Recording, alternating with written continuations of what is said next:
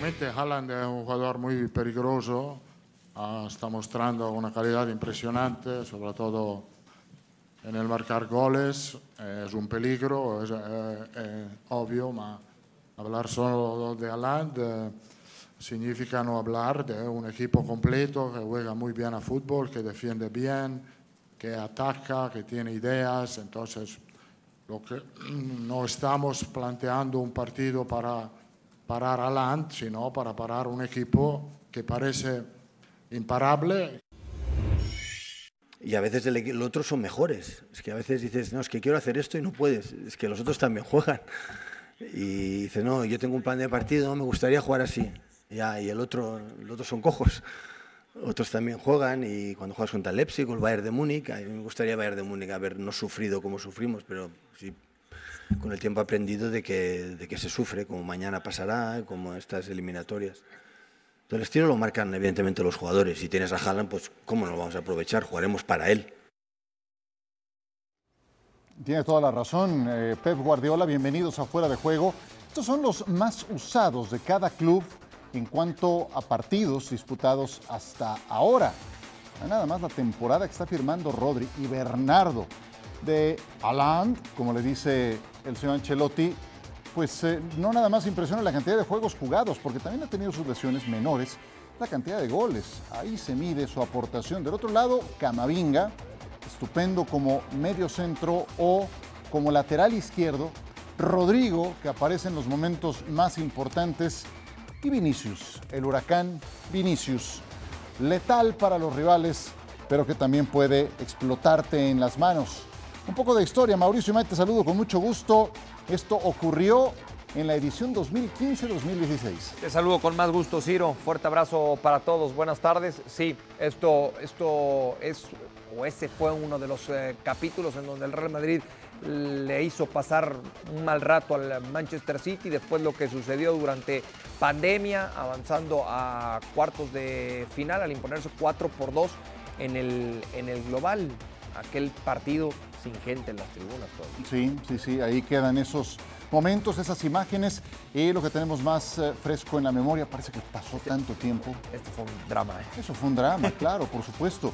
Y, y no se entendería este triunfo del Real Madrid sin esos intangibles que lo caracterizan en la Champions, sin Karim Benzema, sin Thibaut Courtois. Frente a frente de Carlo Ancelotti contra Pep Guardiola más triunfos para Carlo Ancelotti que ha avanzado las dos series entre ambos, ambas en la ronda de semifinales.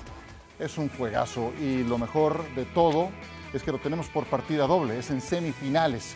Y aquí estamos con Mauricio Imay, con Barack Feber para platicar en fuera de juego de este gran compromiso entre el Real Madrid y el Manchester City.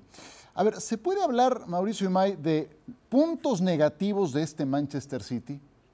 ¿Por dónde le puede meter mano el Real Madrid? Ah, es muy difícil encontrar un punto, un punto débil a un equipo que para mí es el que mejor fútbol está desplegando a nivel eh, colectivo y también, por supuesto, en algunos casos a nivel individual alrededor del mundo. Si tuvieras que encontrar uno, hijo, yo te diría en defensa. La defensa. y, no es que sea... No es que sean malos. No es que sean malos, exacto. Eh, pero es que de medio campo hacia el frente es una, es una máquina, es una máquina de producir goles y generar buen fútbol. y ojo con eso, eh, Barack Feber, te saludo con mucho gusto. Siguiendo en ese mismo comentario de si hay alguna debilidad, venimos de ver el juego contra el Leeds United, un, un, rival al que le estaban pintando la cara en la primera mitad, que solo lo iban ganando 2 a 0. Era tranquilamente un partido para 4 a 0 fallan un penal, el Leeds les anota un gol 2 a 1, eso en una eliminatoria visita recíproca contra el Real Madrid en la Champions. Puede ser un error del que te arrepientas. Gusto en saludarte, Barak. Continuamos con ese mismo tema de si hay o no alguna debilidad del lado del City. ¿Qué tal, Ciro? Saludos, Mauricio. A ver, sí las hay, sí las hay y, tienen que ver con lo que están diciendo. Hay que buscarlas con lupa, eh, en efecto.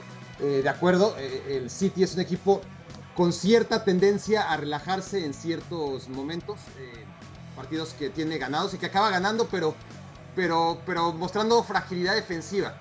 Entonces estoy, estoy de acuerdo con los dos puntos, con, con lo que establece Mauricio a nivel defensivo. El tema con el City es que defiende muy bien en campo contrario, donde juegan los partidos del City, el 80-90%, ¿no? el, balón está en la, mitad contraria.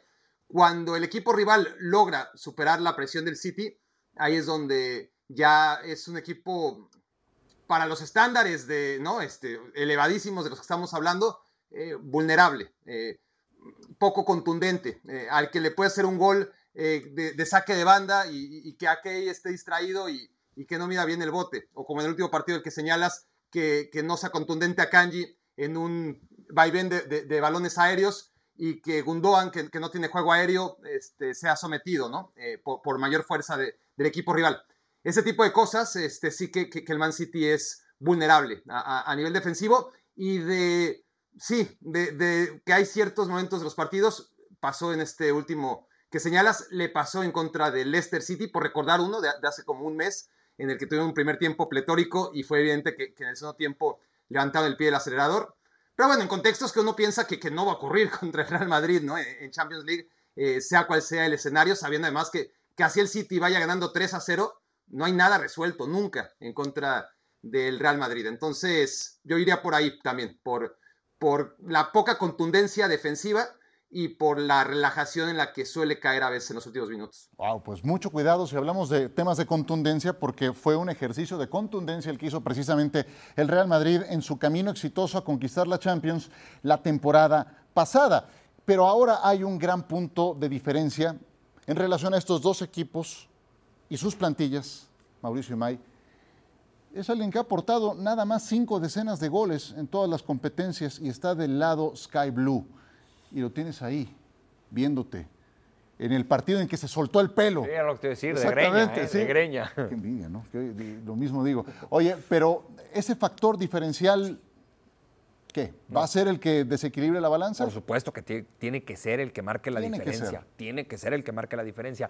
Ojo, eh, cuando, cuando hablamos de fútbol, muchas veces hablamos de lo que de lo que nos queda en el recuerdo, en la memoria, de lo que tenemos en la mente, sobre todo por, por el pasado, ¿no? Y si hablamos en ese sentido, el primer nombre que nos va a saltar va a ser el de Karim Benzema. Pero el de la actualidad, porque ese que está en la cabeza y en la memoria es el Benzema que llegó a conseguir el, balón de oro, siendo el mejor futbolista y el mejor delantero eh, durante toda la temporada anterior, sin objeción alguna. Pero en la actualidad tenemos que hablar de Erling Holland como el futbolista letal, el killer, el, el 9 que no te perdona una jugada o una pelota de frente al arco rival. Por supuesto que mañana tiene que ser el factor diferencial eh, con el que cuenta el conjunto del Manchester City. ¿Qué le ha aportado Erling Holland, Barak, al Manchester City de Guardiola? Más allá de la evidencia obvia de los goles por decenas que ha marcado. Por ahora nada.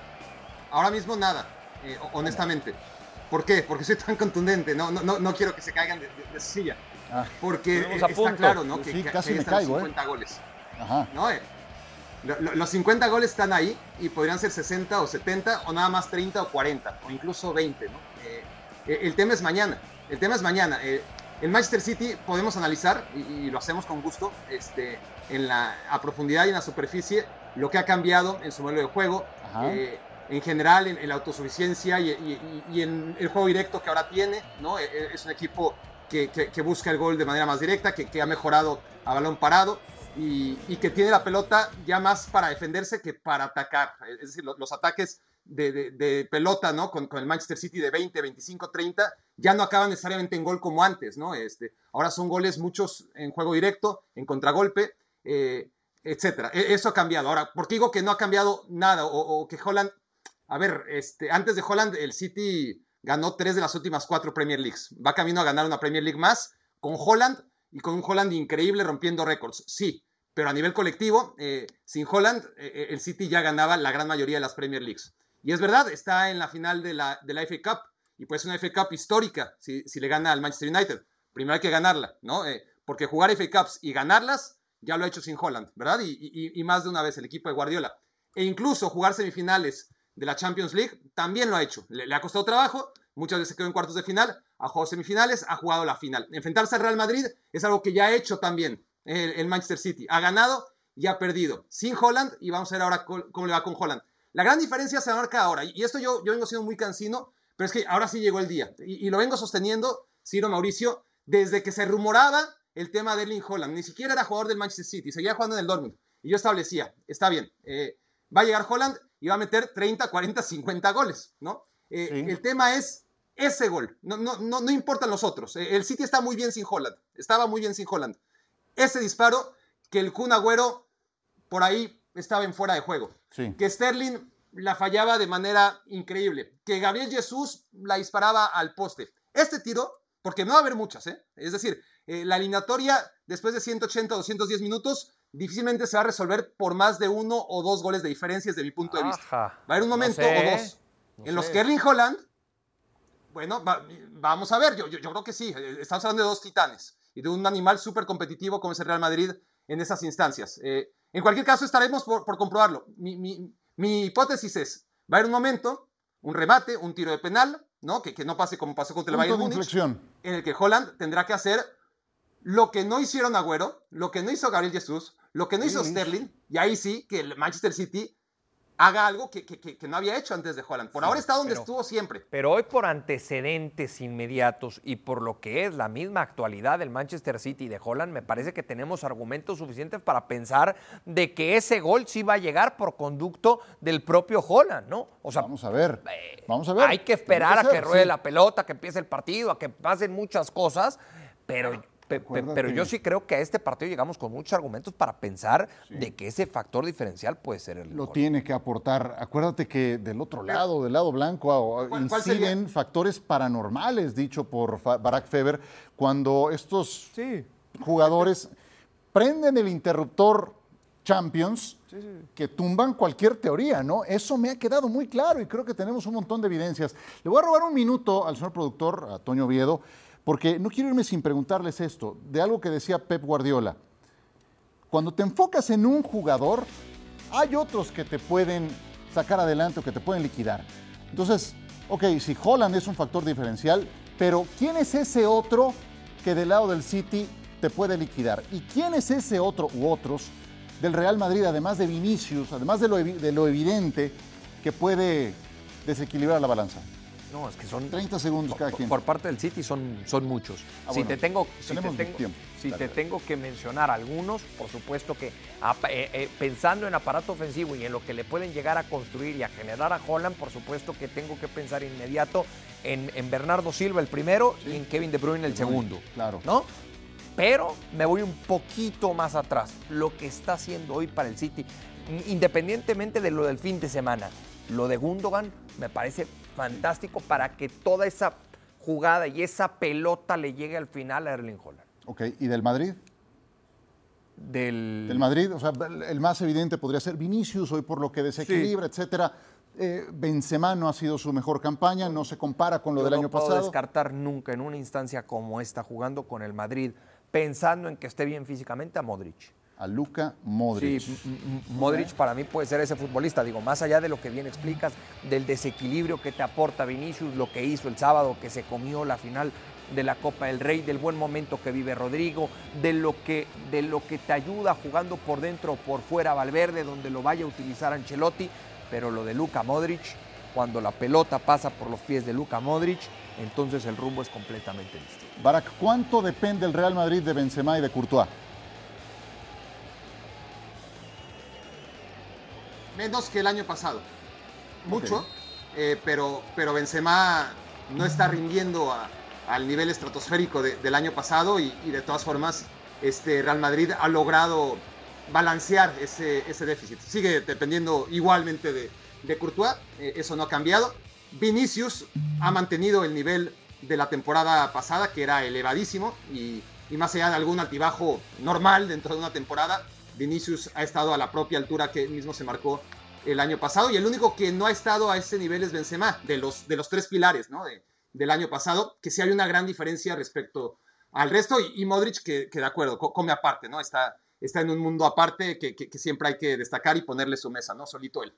Eh, pero salvo eso, Valverde ha subido su nivel de manera considerable. Militao venía haciéndolo hasta los últimos dos o tres partidos y sabiendo que se va a perder la mitad de la eliminatoria. Pero es que no solamente a nivel defensivo, sino a nivel goleador. La cantidad de goles que ha metido Militao y en ese sentido el déficit o el hándicap que tuvo el Real Madrid sin, Sergio Ramos en el área contraria, Militao lo venía cubriendo bien. Y no podemos olvidar a Marco Asensio, ¿no? Eh, porque este tipo de eliminatorias, que yo insisto, se van a decidir por detalles, también desde la banca. Desde la banca van a tener peso y, vaya que Marco Asensio ha sido muy útil en momentos muy determinados e importantes en esta temporada. Pero toca, toca un, un tema muy interesante, Barak, el tema de la banca en, este, en estas eliminaciones directas a 180 o un poquito más, eso es importantísimo, la profundidad de plantel. Claro.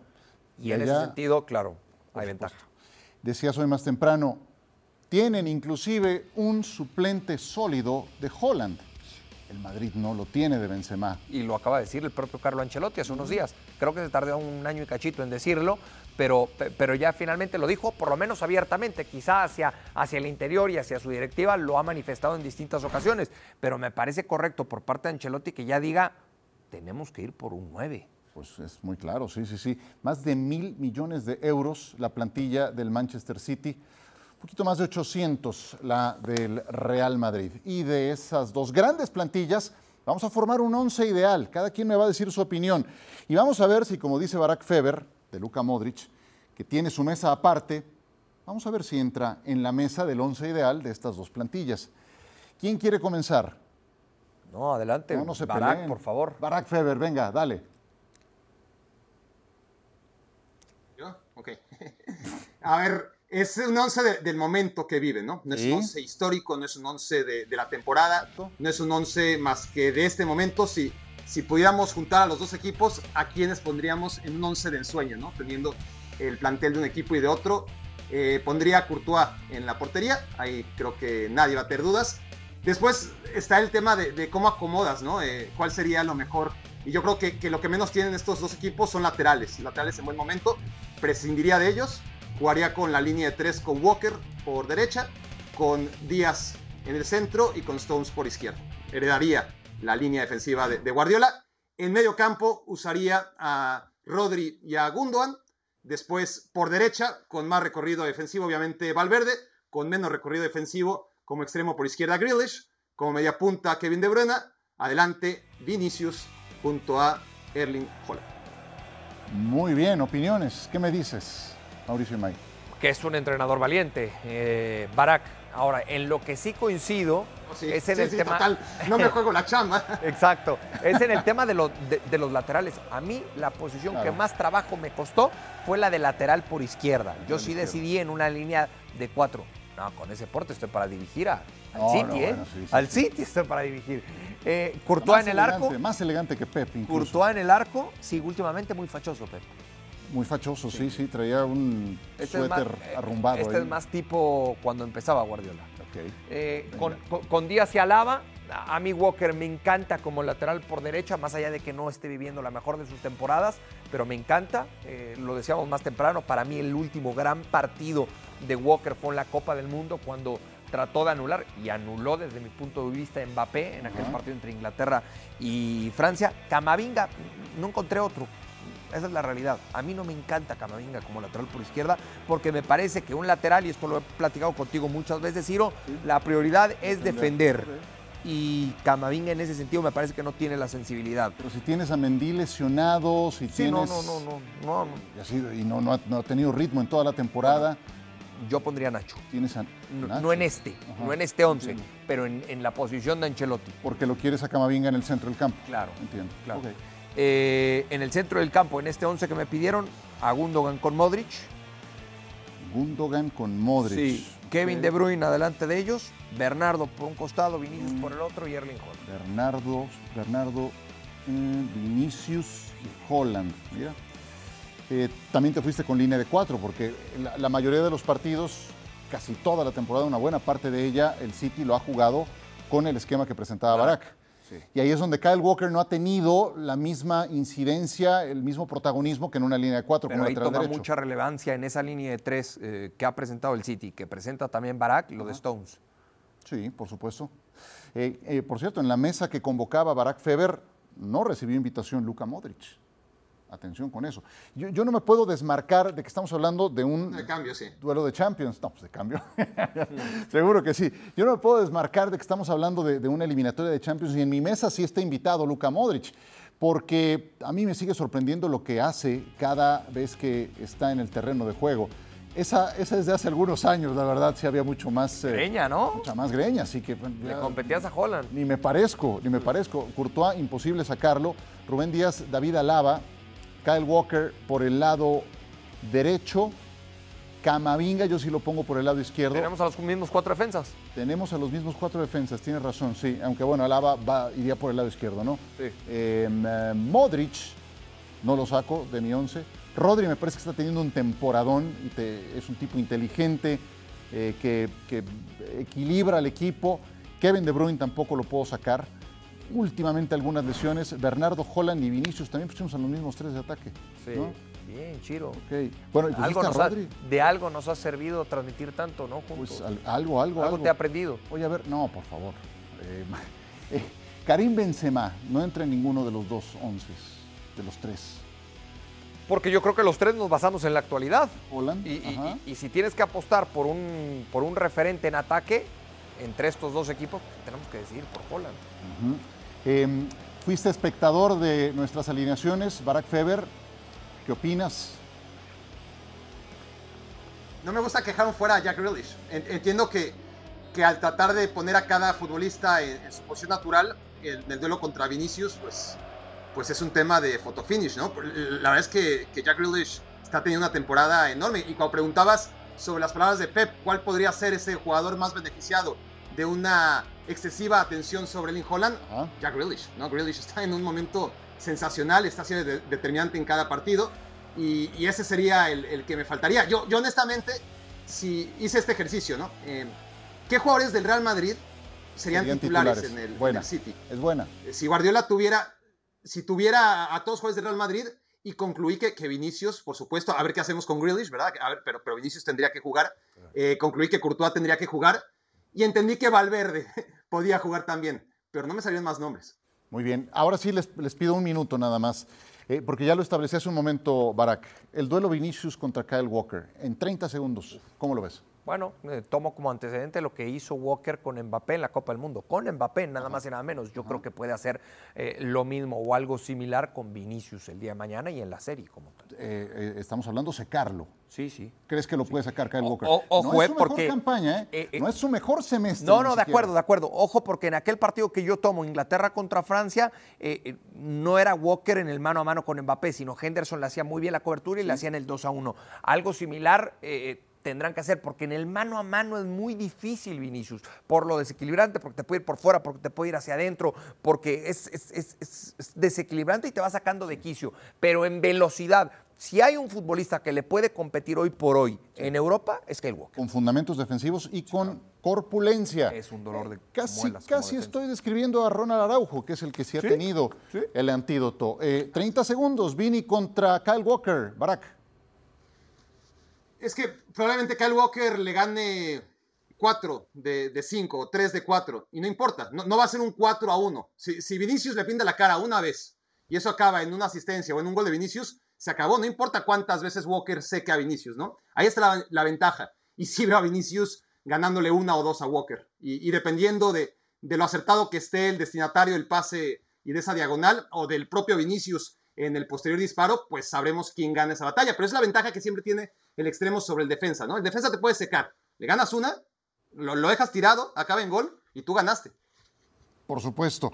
Eh, si hay temas intangibles en el duelo de estos dos que ocupó la mayor parte de esta emisión de Fuera de Juego por obvias razones, pues también la hay en el juego del miércoles entre el Inter y el Milan. ¿Qué cosa mejor puede haber que un duelo en semifinales entre estos dos? Un derby de la Madonina por partida doble.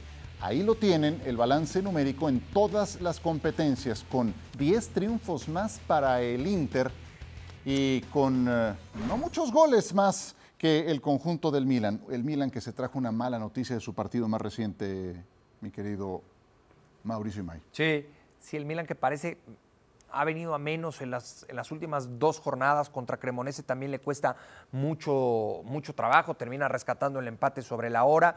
Yo al Milan lo veo eh, mucho más sólido en defensa que el propio Inter.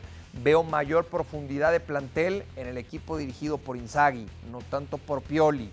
Eh, y me parece que hay un factor que tenemos que considerar y tomar en cuenta previo a este compromiso el cómo esté Rafael Leao. Salió lesionado en el último compromiso. Ese es el punto, Barak. A eso me refería con la mala noticia que se trajo el Milan de este fin de semana, lo de Rafael Leao. ¿Cómo lo ves?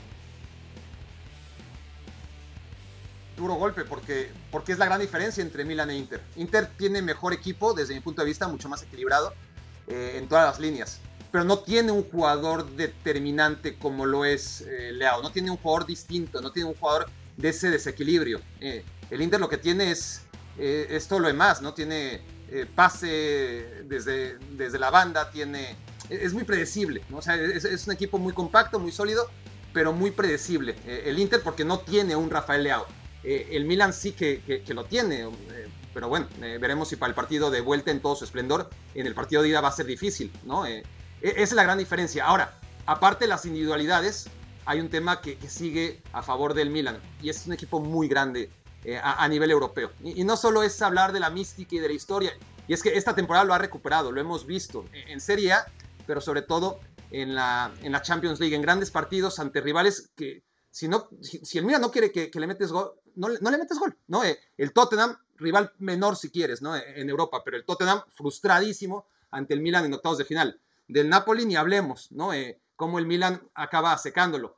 Y, contra el Inter también le tiene tomada la medida en, los últimos partidos. Eh, ha habido repartición, eh, pero ha hecho mejor las cosas el equipo de Pioli que el de Inzaghi en los duelos directos. Entonces por ahí me gusta más el Inter, pero en un escenario de 180 minutos muy italiano, eh, veo al Milan haciéndosela pasar muy mal al Inter. Me, me, cuesta mucho trabajo encontrar un favorito para esta serie. Dejemos que jueguen y que nos entreguen dos episodios inolvidables. Pues animémonos, ¿no? Animémonos. No, claro, yo estoy feliz de la vida. Esta no, pero poner un favorito. Ah, poner un favorito. Eh, yo voy con el Milan. Yo voy con el Milan. Además, me gustaría que fuera el Milan. Y además, se jugarán el jueves las semifinales de la Europa League. Nada más, cuatro italianos entre los ocho sobrevivientes en las dos copas más importantes. A ver, primero, el Sevilla. ¿Qué cambió en el Sevilla? Parece un equipo totalmente diferente el de Mendilíbar en relación al de San Paoli. Más seguro, más ordenado, eh, más, eh, más todo y ahora va contra la Juventus. Lo establecimos aquí cuando llegó Mendilíbar. Decíamos, es el perfil indicado que requiere hoy por hoy el conjunto del Sevilla para lo que era en ese momento su objetivo principal, que no era tanto pensar en la competencia internacional, sino en salvar la categoría. Y cuando juega en jueves el Sevilla, juega en su competencia. Sí. Donde se siente cómodo. Sí, Mendilíbar debutó en competencia europea contra el Manchester United. Le hicieron esa pregunta, oiga, el Sevilla, candidato en su torneo, etcétera. Dijo, bueno, pues miren, yo me estoy estrenando en esto y dejaré que los jugadores mismos me enseñen de qué se trata en ese sentido. El Sevilla en esa competencia hay que tenerle respeto. Y en la otra eliminatoria, Barak, la Roma ha venido a menos, viene de perder el sábado, está fuera de zona europea en este momento y el Bayer Leverkusen continúa en ascenso, aunque viene de caer ante el Colonia este mismo fin de semana. Tiene 14 partidos sin perder. Adelantado el partido al viernes para darle más tiempo de, preparación a un encuentro tan importante. Entendió el Bayer Leverkusen que, que ya los clubes europeos, al menos mediante la Bundesliga, están complicados y, no fue un buen partido en general. Pero es un equipo que, mejoró muchísimo con Xavi Alonso, que tiene algunas individualidades muy destacadas como Florian Wirtz y como Musa Diaby, que yo creo que la Roma no tiene. Es decir, la Roma es un equipo pues, con más experiencia y con un técnico del tamaño de Mourinho, pero no tiene ese tipo de futbolistas tan ultra determinantes como pueden ser Diaby y Birz.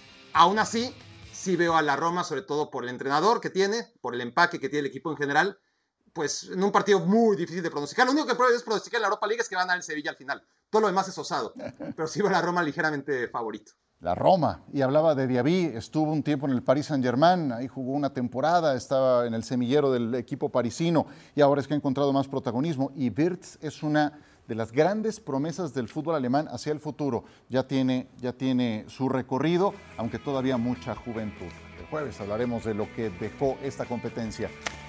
Un abrazo, Barack Feber. Querido Mauricio y May, señores, muchas gracias. Privilegio como siempre. Igualmente, gracias.